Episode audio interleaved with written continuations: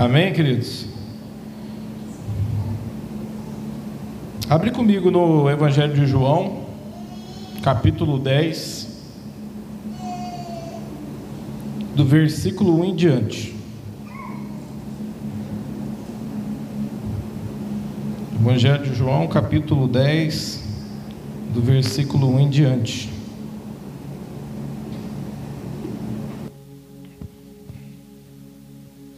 Amém? Quem achou, fala assim, aleluia. Agora tá fácil, né? Agora tá fácil. Os, os meninos da mídia ajudam no telão.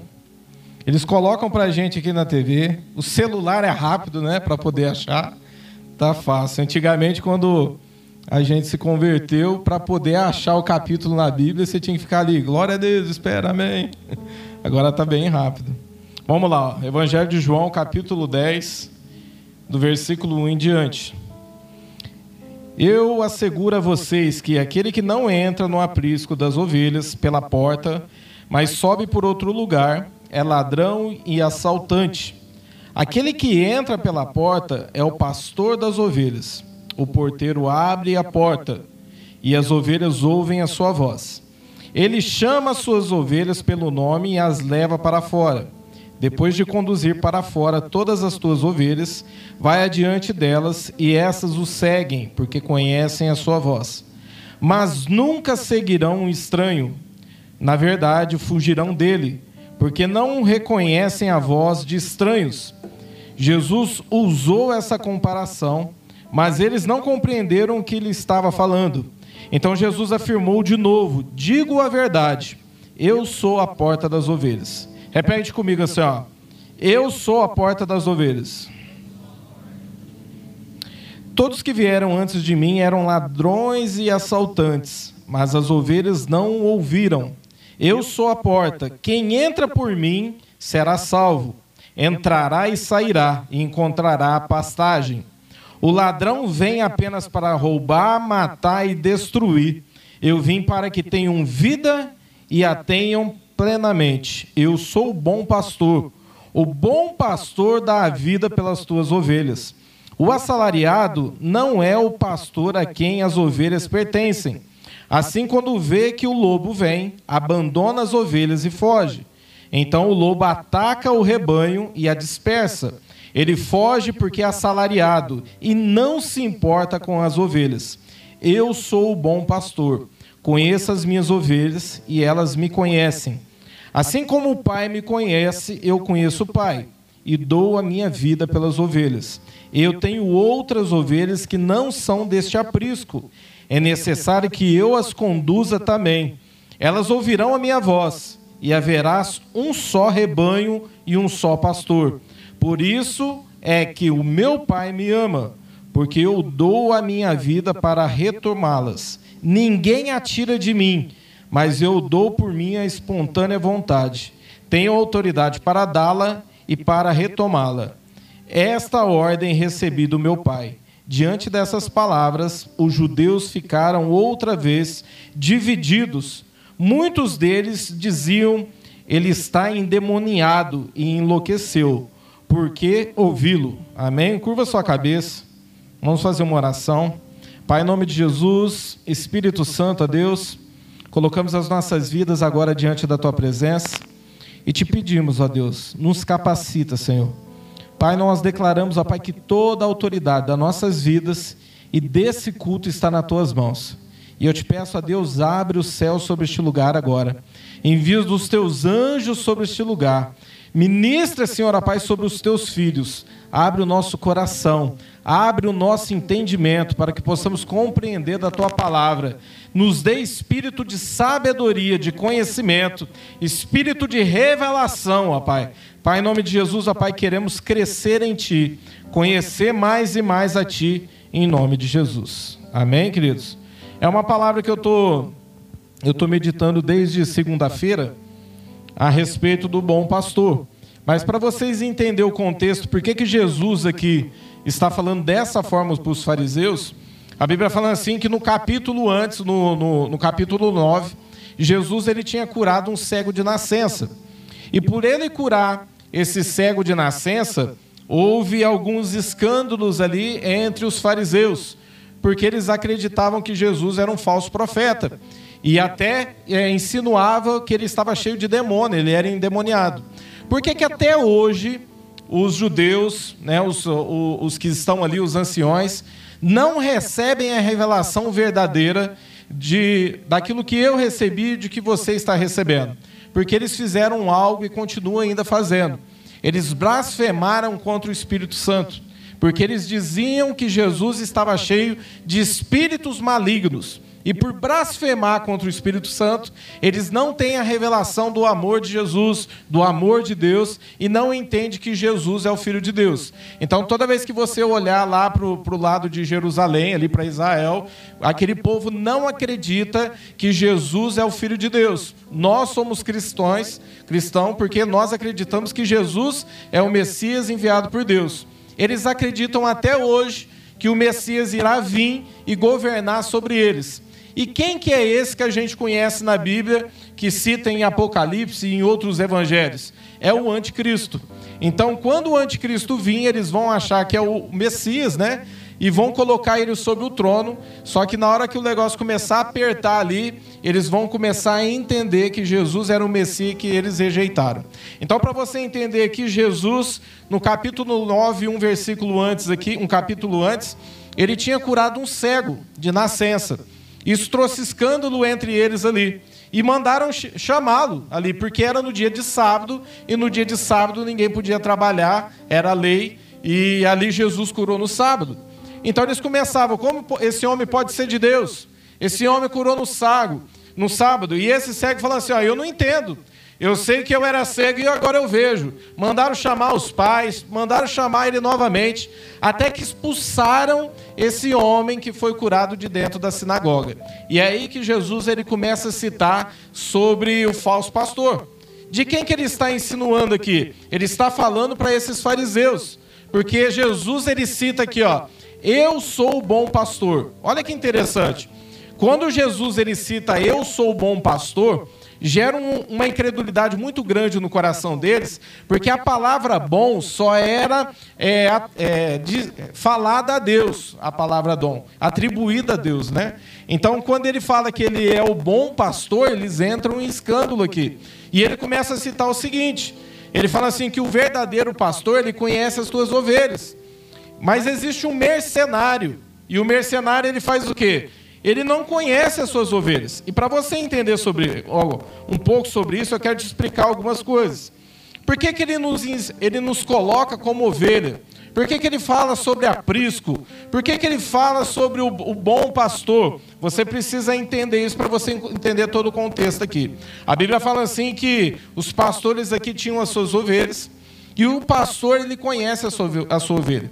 Então, quando eles iam viajar para muito longe, eles pegavam e alugavam alguns apriscos, que eram lugares onde ficavam as ovelhas. Então, se era uma viagem muito longa, alguns pastores se ajuntavam ali naquele lugar e alugava-se aquele lugar para que as ovelhas pudessem passar a noite ali. Era como se fosse um cercado em volta, para que os lobos não atacassem, para que os ladrões não roubassem as ovelhas, então elas ficavam ali. Por que, que o pastor ele não tinha medo de misturar as suas ovelhas com outras ovelhas. Olha que interessante isso. Porque Jesus cita assim, ó, o pastor conhece a sua ovelha. Então a ovelha ela conhece a voz do seu pastor. Então ela não é atraída por qualquer um. Ela não é atraída por qualquer é, aquele que vem para enganar, aquele que vem para roubar. Então o que acontecia? Você juntava todos ali no meio. Aquelas ovelhas ficavam ali. E ali havia um vigia que ficava sobre a porta ali. E esse era o mercenário. Né? O que, é mercenário para você entender? O mercenário era aquele que recebia para poder cuidar dessas ovelhas. Não o mercenário hoje que a gente vê no filme, né? De, de, repente paga, vai lá e mata as pessoas tal. Não é nada disso. Aqui está citando do assalariado. Aquele que não era pastor daquelas ovelhas, mas que ficava de vigia ali para tomar conta. E ele diz o seguinte: que o verdadeiro pastor, ele dá a vida para as tuas ovelhas. O que, que acontecia ali? Se viesse um lobo ou lobos e atacasse ali as ovelhas, o verdadeiro pastor, ele dava vida pelas tuas ovelhas. Ele ia para cima dos lobos ali e protegia as tuas ovelhas. Só que o mercenário, aquele que era assalariado, o vigia que ficava à porta, não. Ele corria. Ele fugia. E o que Jesus está querendo dizer aqui para esses fariseus que eles são o quê? Que eles são os mercenários. Por quê? Porque eles expulsaram esse cego, esse que era cego, né, de dentro aqui do, do da sinagoga. Então ele está dizendo isso para eles, que eles eram o quê? Que eles não eram pastores, que eles não davam a vida pelas suas ovelhas, eles não cuidavam. Outra coisa interessante, é, esse vigia ele ficava ali. Quando ele não fugia, porque era atacado por lobos ou ladrões vinham para, ele fazia a mesma coisa. Você já viu aquele aquele assalariado que ele cuida de pessoas, mas ele não ama aquilo que ele faz? Tem muitos hoje, o que acontece hoje, isso tem muitas pessoas assim dentro da igreja. E a igreja que eu falo é uma igreja geral. Eu estou falando de uma igreja de Cristo, não é uma igreja de Brodowski, mas uma igreja que está espalhada sobre toda a terra. Quantas igrejas não, não, não chegam a extorquir os teus fiéis através do dinheiro e tiram tudo que eles têm e falam assim que é dessa maneira que você faz para poder servir a Deus? Não, você tem que dar tudo que você tem. Né? Quantas pessoas não foram lesadas porque haviam aqueles mercenários que estavam roubando ali dos seus fiéis? Mas o verdadeiro pastor não faz isso. O verdadeiro pastor ele conhece a sua, ovelha, ele sabe da dificuldade da sua ovelha, ele dá a vida pela sua ovelha, ele cuida da sua ovelha. Só que a Bíblia fala assim que o assalariado, o mercenário, ele não faz isso. Ele faz o quê? Ele usufrui de alguma maneira daquilo que foi colocado na mão dele. Você está entendendo? Outra coisa que a Bíblia fala assim, que essas ovelhas não conhecem a voz desse estranho, porque é estranho. O Lucas, eh, ele comentou comigo, esses dias a gente estava estudando a Bíblia ali, ele falou assim, ah, pastor, deixa eu citar alguma coisa que eu sempre faço, é o meu termômetro. Eu falei, o que, que é? Toda vez que vem um pastor de fora, e começa a pregar a palavra em cima, sempre que ele fala alguma coisa e de repente gera alguma dúvida, eu olho para você e para o pastor ali para ver como é que vocês estão olhando para ele. Eu achei interessante isso. Por quê? Porque a ovelha ela faz esse tipo de coisa. Ela não, ela não vai com a voz do estranho. Ela vai com a voz do seu pastor. Quantos pastores não existem hoje, ou líderes, né? Eu não vou começar aqui a bater só em pastores, mas em líderes também, que usufruem dos fiéis para fazer o mal para os fiéis. Usam da carência, né? Para poder, de alguma forma, atrair essas pessoas. A gente Teve um escândalo aí há uns quatro meses atrás, cinco meses atrás, de pastores que foram denunciados por um pastor, né? Ele recebeu bastante denúncia de, de, de pessoas que foram abusadas por pastor, que pastor que tinha mais de uma mulher, Pastor que quando ele viajava, era pastor conhecido, e ele ia e ele ficava no hotel com outras mulheres. Você está entendendo por que Jesus está falando sobre ele é o bom pastor? Por que, que Jesus está falando que você conhece o pastor por onde? Pelos teus frutos. Então eu quero começar falando um pouco sobre isso.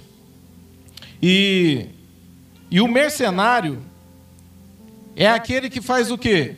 É aquele que deixa as ovelhas na mão, é aquele que foge, deixa as ovelhas morrer, usufrui das, das ovelhas, ele não paga o preço pelas ovelhas. Então, só para você entender um pouco o contexto do que eu quero falar aqui. Entenda uma coisa, ó, vai comigo lá em Efésios 4, 11. Você precisa entender que para a edificação do corpo de Cristo, ele designou cada um dentro de um ministério específico. E eu quero que você entenda isso. Vai lá em Efésios 4, 11. Perdão.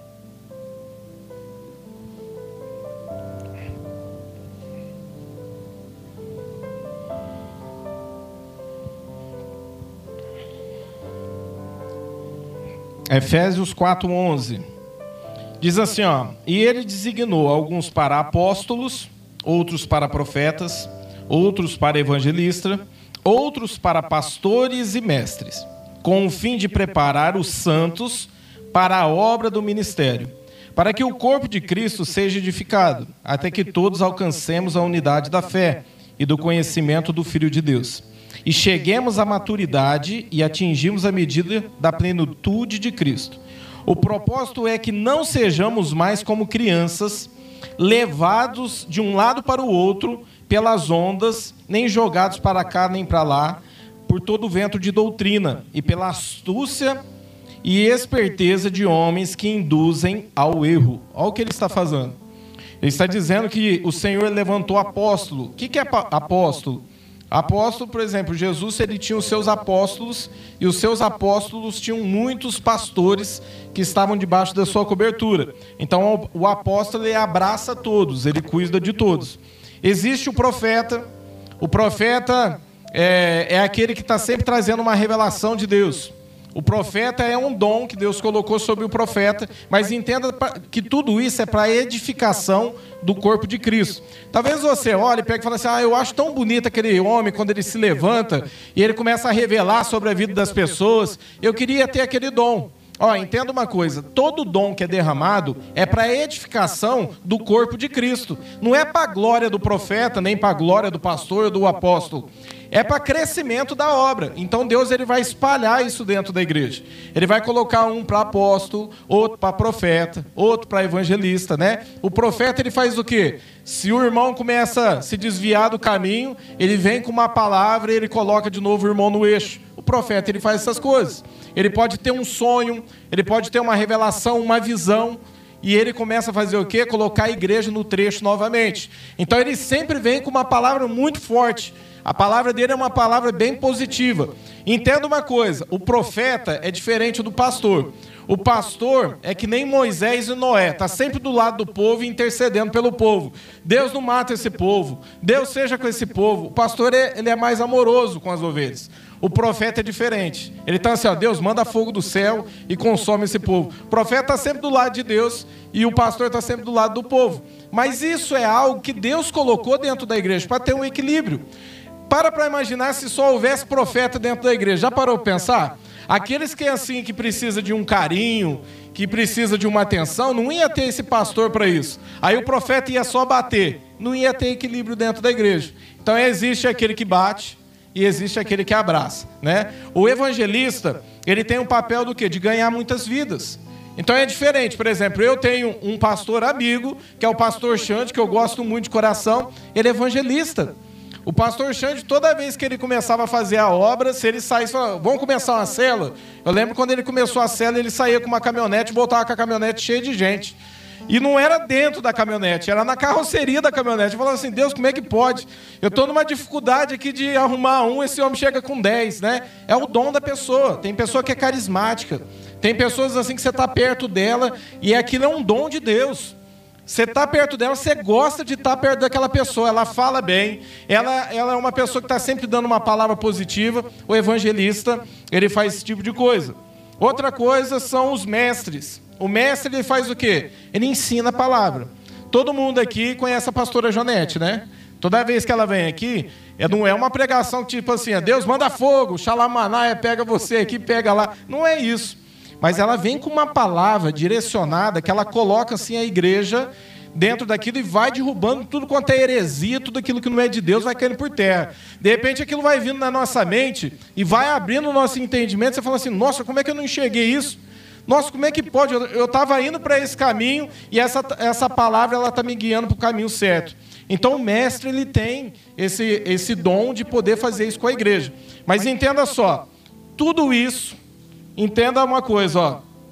Aqui, ó, o propósito é que não sejamos como crianças, levados por, por um lado pelo outro, pelas ondas nem jogados para cá e para lá, por todo o vento de doutrina, pela astúcia e esperteza de homens que induzem ao erro. Então, olha lá, por que, que Deus coloca diversidades dentro da igreja? Para um só não achar que está certo e começar a errar e caminhar a igreja para o lado errado. Você está entendendo? Então, uma das coisas que você precisa entender é que quem levanta essas pessoas é o próprio Deus. Não é que é, as pessoas, por exemplo, é favoritas por Deus. É que o propósito na vida daquelas pessoas são diferentes. Você está entendendo?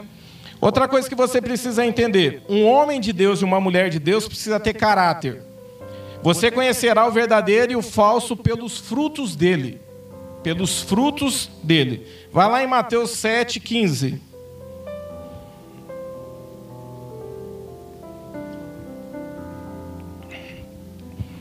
Evangelho de Mateus, capítulo 7, versículo 15.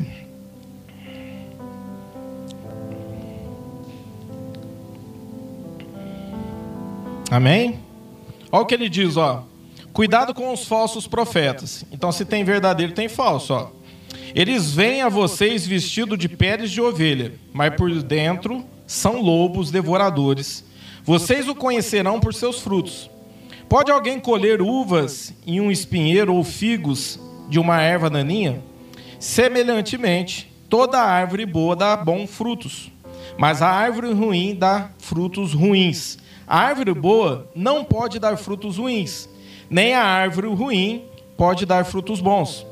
Toda árvore que não produz bons frutos é cortada e lançada no fogo. Repete isso aqui para você não esquecer, ó. Toda árvore que não produz bons frutos é cortada e lançada no fogo. E eu vou explicar que fogo que é esse. Continua. Assim pelos seus frutos vocês os conhecerão. Nem todo aquele que me diz Senhor, Senhor entrará no reino de Deus, ou dos céus, né? Mas apenas aquele que faz a vontade do meu Pai que está nos céus. Muitos dirão naquele dia: Senhor, Senhor, não profetizamos no teu nome? Em teu nome não expulsamos demônios e não realizamos muitos milagres? Então eu lhe direi claramente: nunca os conheci. Afasta de mim vocês que praticam a iniquidade. Olha que interessante isso aqui. A Bíblia nos ensina que vão chegar dias que você vai estar ali de frente com o Senhor, e é na onde o Senhor fala assim, ó, que alguns vão ficar à direita, outros vão ficar à esquerda, vão ser selecionados dessa maneira. E a Bíblia fala assim que muitos vão chegar e vão falar assim: "Mas Senhor, como assim? Nós não profetizamos no teu nome? Em teu nome a gente não expulsou demônio?" Olha só, aprenda uma coisa. Não é porque o irmão ou a irmã expulsa demônio que ela está livre de, no final, lá da prestação de conta, de entrar no reino dos céus. O Senhor está sendo bem claro aqui. O que ele está querendo dizer é o seguinte: ele fala assim, ah, afasta de mim, vós que praticais a iniquidade. O que é iniquidade? Iniquidade, querido, é aquele pecado que você não abandona. Todos nós temos uma limitação em alguma área da nossa vida. Enquanto o Senhor ele olha para você e ele vê que você está lutando contra esse pecado, é uma coisa. Mas se você é uma pessoa que está sempre presa nesse pecado, por exemplo, vou te dar um exemplo, um pastor que ele é ladrão. Quantos? A gente já ouviu isso várias denúncias. Isso passou até em televisão, pastores de grandes igrejas que foram denunciados por ou presas por roubarem o caixa da igreja. E a pessoa continua naquilo, sendo ladrão e sendo ladrão, e ela não se arrepende, ela se corrompeu. A pessoa está presa dentro de uma iniquidade, ou está preso no adultério. Ele é casado, ele vai viajar, pregar uma palavra numa igreja. Quantos a gente já não ouviu dessa maneira? E depois ele vai para o hotel dormir com uma irmã de que era daquela igreja. São pessoas o quê? Que pregavam, são pessoas que anunciavam a Jesus, são pessoas que conhecem a palavra de Deus, que manejam muito bem a palavra de Deus, que expulsam demônios porque a autoridade está no nome de Jesus, não está na pessoa. Tem pessoa que fala assim: ah, eu não vou porque não tem autoridade. Querido, a autoridade está no nome de Jesus. Até esses que praticam iniquidade expulsam o demônio. Profetizam, só que vai chegar diante do Pai e vai falar assim: afasta de mim porque eu não vos conheço. Por que, que ele não conhece? Jesus ele começa falando o que lá na parábola do bom pastor? Ele fala assim: ó, eu sou a porta. E quem é o vigia? O vigia é o Espírito Santo. Ele fala assim, ó, que o verdadeiro pastor ele passa pela porta junto com as suas ovelhas. Então, quem passa pela porta, passa por Jesus, esse pastor é conhecido por Jesus. Esse pastor é conhecido pelo Espírito Santo, que é o vigia. Mas aquele que é ladrão e salteador, ele não passa pela porta. Ele pula, ele tenta roubar de alguma maneira. Quantas pessoas estão aí que servem a Deus que estão nesse meio de ladrão e salteador? Que fazem o quê? Jesus não conhece, porque Jesus fala assim: ah, eu sou a porta do aprisco. E quem é o vigio? O Espírito Santo. Essas pessoas são ladrão e salteador, porque não passam pela porta, não são conhecidos de Jesus e nem do Espírito Santo. Queridos, isso é para te gerar temor no teu coração, amém? Isso é para você ter a revelação da palavra e você conhecer, porque quantas pessoas estão brincando com a palavra de Deus? Estão levando e estão brincando com o corpo de Cristo, estão brincando com a graça, estão brincando com aquilo que Jesus fez pela vida delas. Quantas pessoas não estão fazendo isso?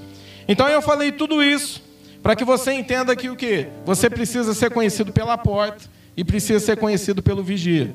Por que, que serão lançadas no fogo? Vai lá em 1 Coríntios 12, 4.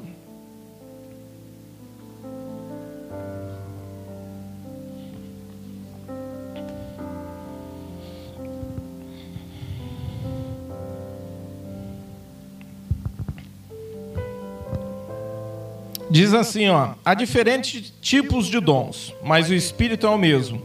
Há diferentes tipos de ministério, mas o Senhor é o mesmo. Há diferentes formas de atuação, mas é o mesmo Deus quem atua tudo em todos. A cada um, porém, é dada a manifestação do Espírito, visando ao bem comum.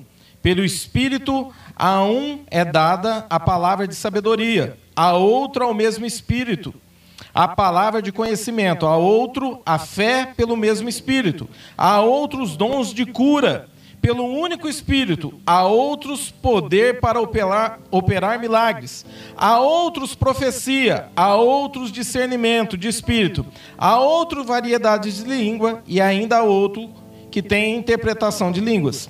Todas essas coisas, porém, são realizadas pelo mesmo e único Espírito.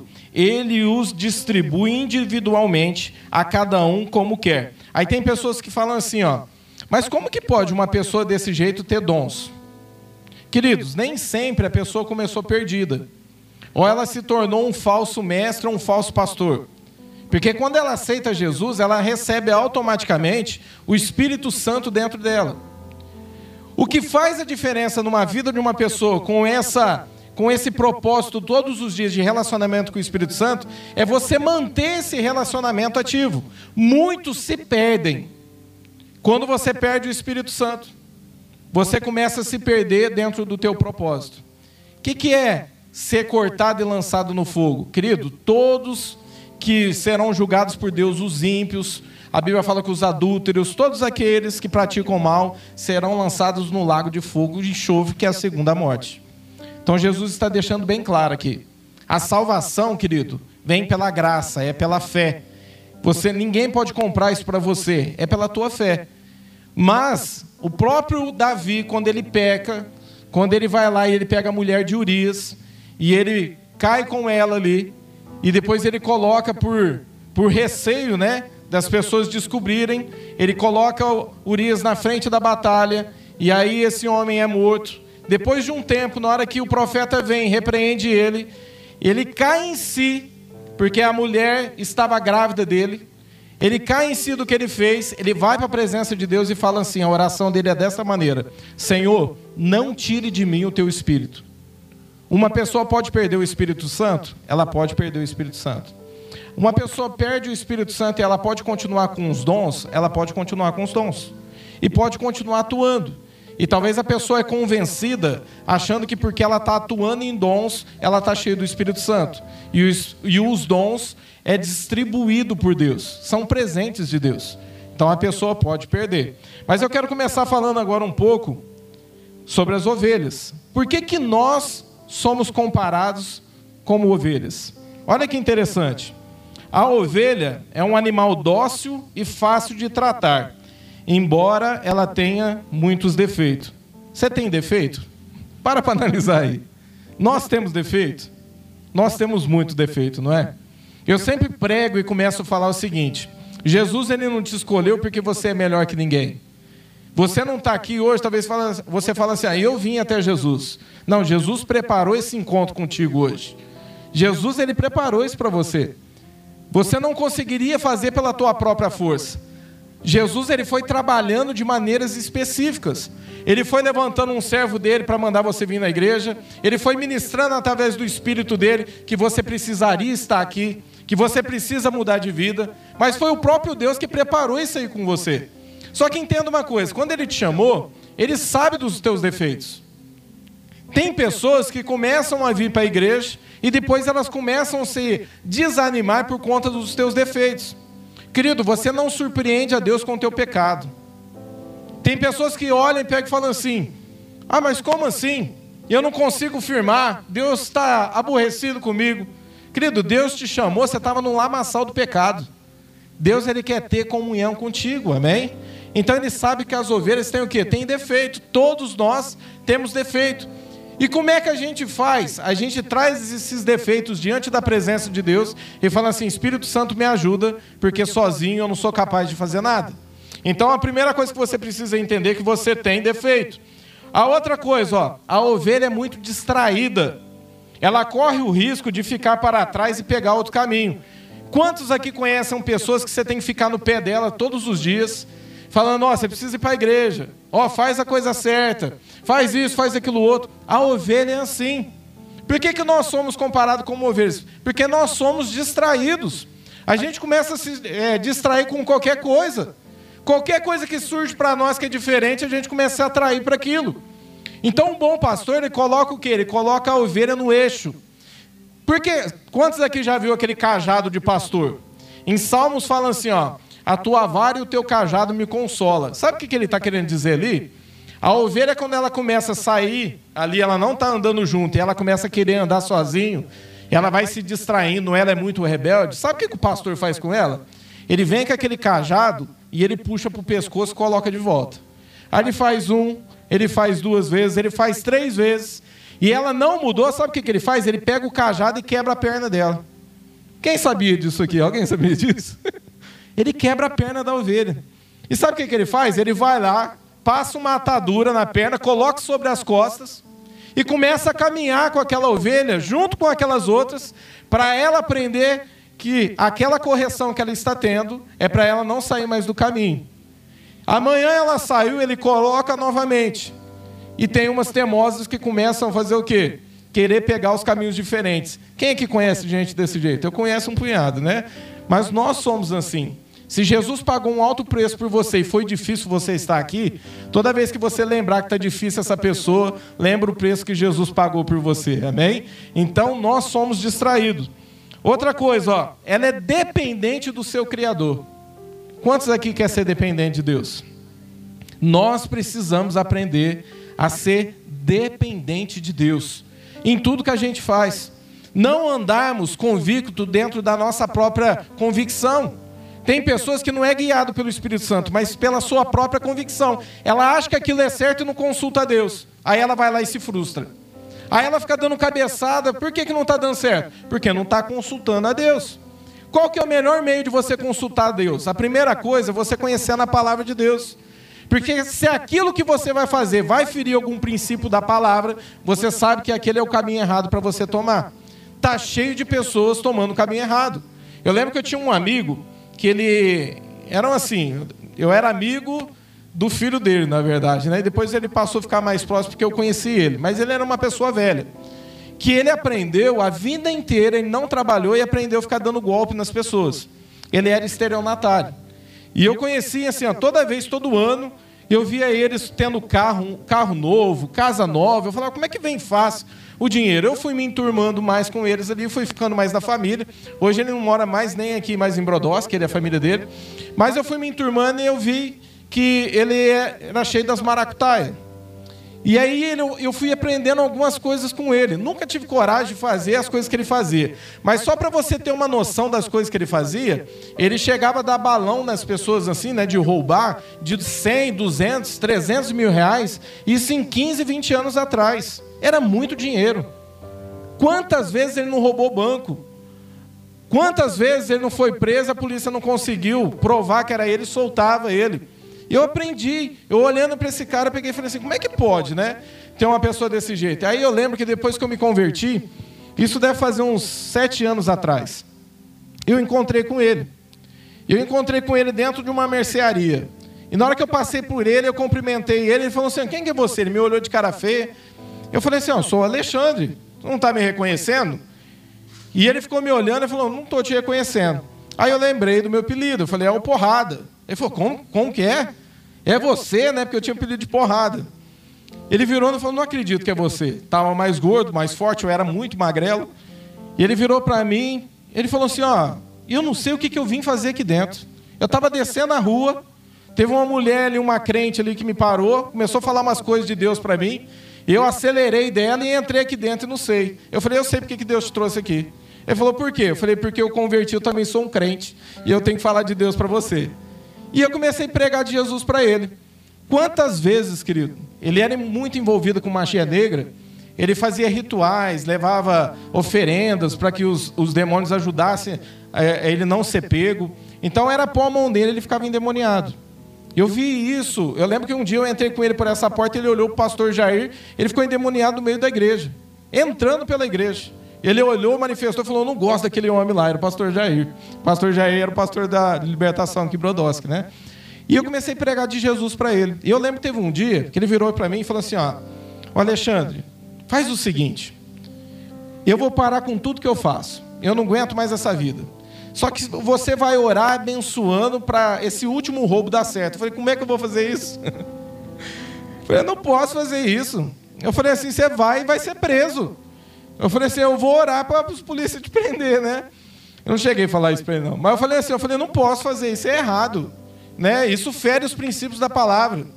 E ele querendo fazer, não, se eu fizer mais uma vez der certo, eu vou largar a mão disso. Eu, não é isso que Jesus queria dele. Né? Jesus queria uma atitude dele.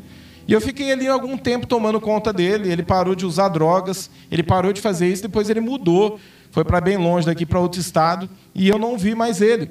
Mas eu fiquei pensando, eu falei assim, como as pessoas, elas têm, elas são levadas pelas suas próprias convicções de fazer as coisas sem consultar a Deus. Então tem pessoa que é desse jeito. Outra coisa que você precisa entender é que o pastor, ele coloca óleo sobre a cabeça das ovelhas. E eu não sei se você entende por que, que é isso. Sabia que, pelo menos uma vez por ano, as ovelhas são atacadas por conta de moscas ou mosquito, ou até parasitas que elas, por elas serem muito mansas, esses parasitas eles entram, ou eles vêm para o nariz, ou vêm pelos ouvidos e botam ali ovos ali. E esses bichos crescem dentro da cabeça delas. E o que, que acontece? Esses bichos botando dentro da cabeça delas, começa aos poucos comer partes da sua cabeça e até comer seu cérebro. Então, por que, que o, os pastores colocam óleo sobre a cabeça das ovelhas? Lavam ali os seus ouvidos para poder espantar essas moscas. E o interessante é que a Bíblia fala assim que na Bíblia, se você estudar sobre o óleo, o óleo representa a unção de Deus e também representa o Espírito Santo. E uma coisa que eu entendo é que se você é ovelha, o óleo não pode estar fora da sua cabeça. Você tem que estar cheio do óleo da presença de Deus. Amém? Porque o verdadeiro bom pastor que é Jesus, ele está cuidando de você. Então, uma das coisas que eu quero que você entenda é que se você é ovelha, se posicione hoje. Outra coisa que a ovelha faz, né? Até para comer, o, o pastor dela tem que tomar conta dela. Porque se deixar, ela vai comendo, vai comendo, vai engordando, vai engordando. E aí vai perdendo o controle. Outra coisa que a ovelha faz é quando esses, esses, germes, é, esses vermes crescem dentro da cabeça delas, elas procuram uma pedra e elas batem com tanta força nessa pedra que chegam a rachar o seu crânio. Depois disso, elas ficam desorientadas e se perdem. Por que, que eu estou falando isso? Porque o diabo ele faz isso com as pessoas. Ele começa a fazer o quê? Ele começa a botar os seus ovos sobre o quê? Sobre a tua mente. E a Bíblia fala assim, querido: se os seus olhos forem bons, todo o teu corpo será bom. Mas se os seus olhos forem ruins, todo o teu corpo será ruim. O que eu quero que você entenda é que a palavra de Deus, a presença de Deus, ela tem que fazer parte da sua vida. E eu te pergunto para você nessa noite: você tem se posicionado em Deus? Ou você tem seguido como uma ovelha rebelde, andando de qualquer maneira, levando a sua vida de qualquer forma? Para para pensar. Não é um basta para você hoje falar assim: Deus, eu não quero mais isso para minha vida. Deus não está falando para você hoje tomar uma atitude e nunca mais errar. Deus quer que você faça um voto com Ele hoje. Fale assim para Ele: Deus, eu quero te servir. A partir de hoje, os meus defeitos, a partir de hoje, as minhas tentações, a partir de hoje, as minhas mágoas, os meus traumas, eu entrego na tua presença, porque só o Senhor pode me curar. Tá cheio de pessoa, querido, que o diabo tá botando aí, ó, traumas, tá botando medo, a pessoa não consegue avançar na vida, ela não consegue crescer, ela não consegue romper, está cheio de mágoa dentro dela. O Espírito Santo não habita dentro de uma casa suja. Você precisa começar a colocar a sujeira para fora. E não é Deus que entra e limpa, não. É você que tem que limpar para ele fazer morada. O que, que precisa sair de dentro de você hoje? O que, que precisa ser renunciado? Não é para você hoje falar assim, eu nunca mais vou fazer. Não, você fala assim, Deus, me capacita para mim nunca mais fazer. Sabe por quê? Porque amanhã você pode errar. Depois da manhã você pode errar, mas continua servindo a Deus, continua ouvindo a Ele, que o óleo sobre a tua cabeça nunca se acabe, amém? Eu queria que você ficasse de pé.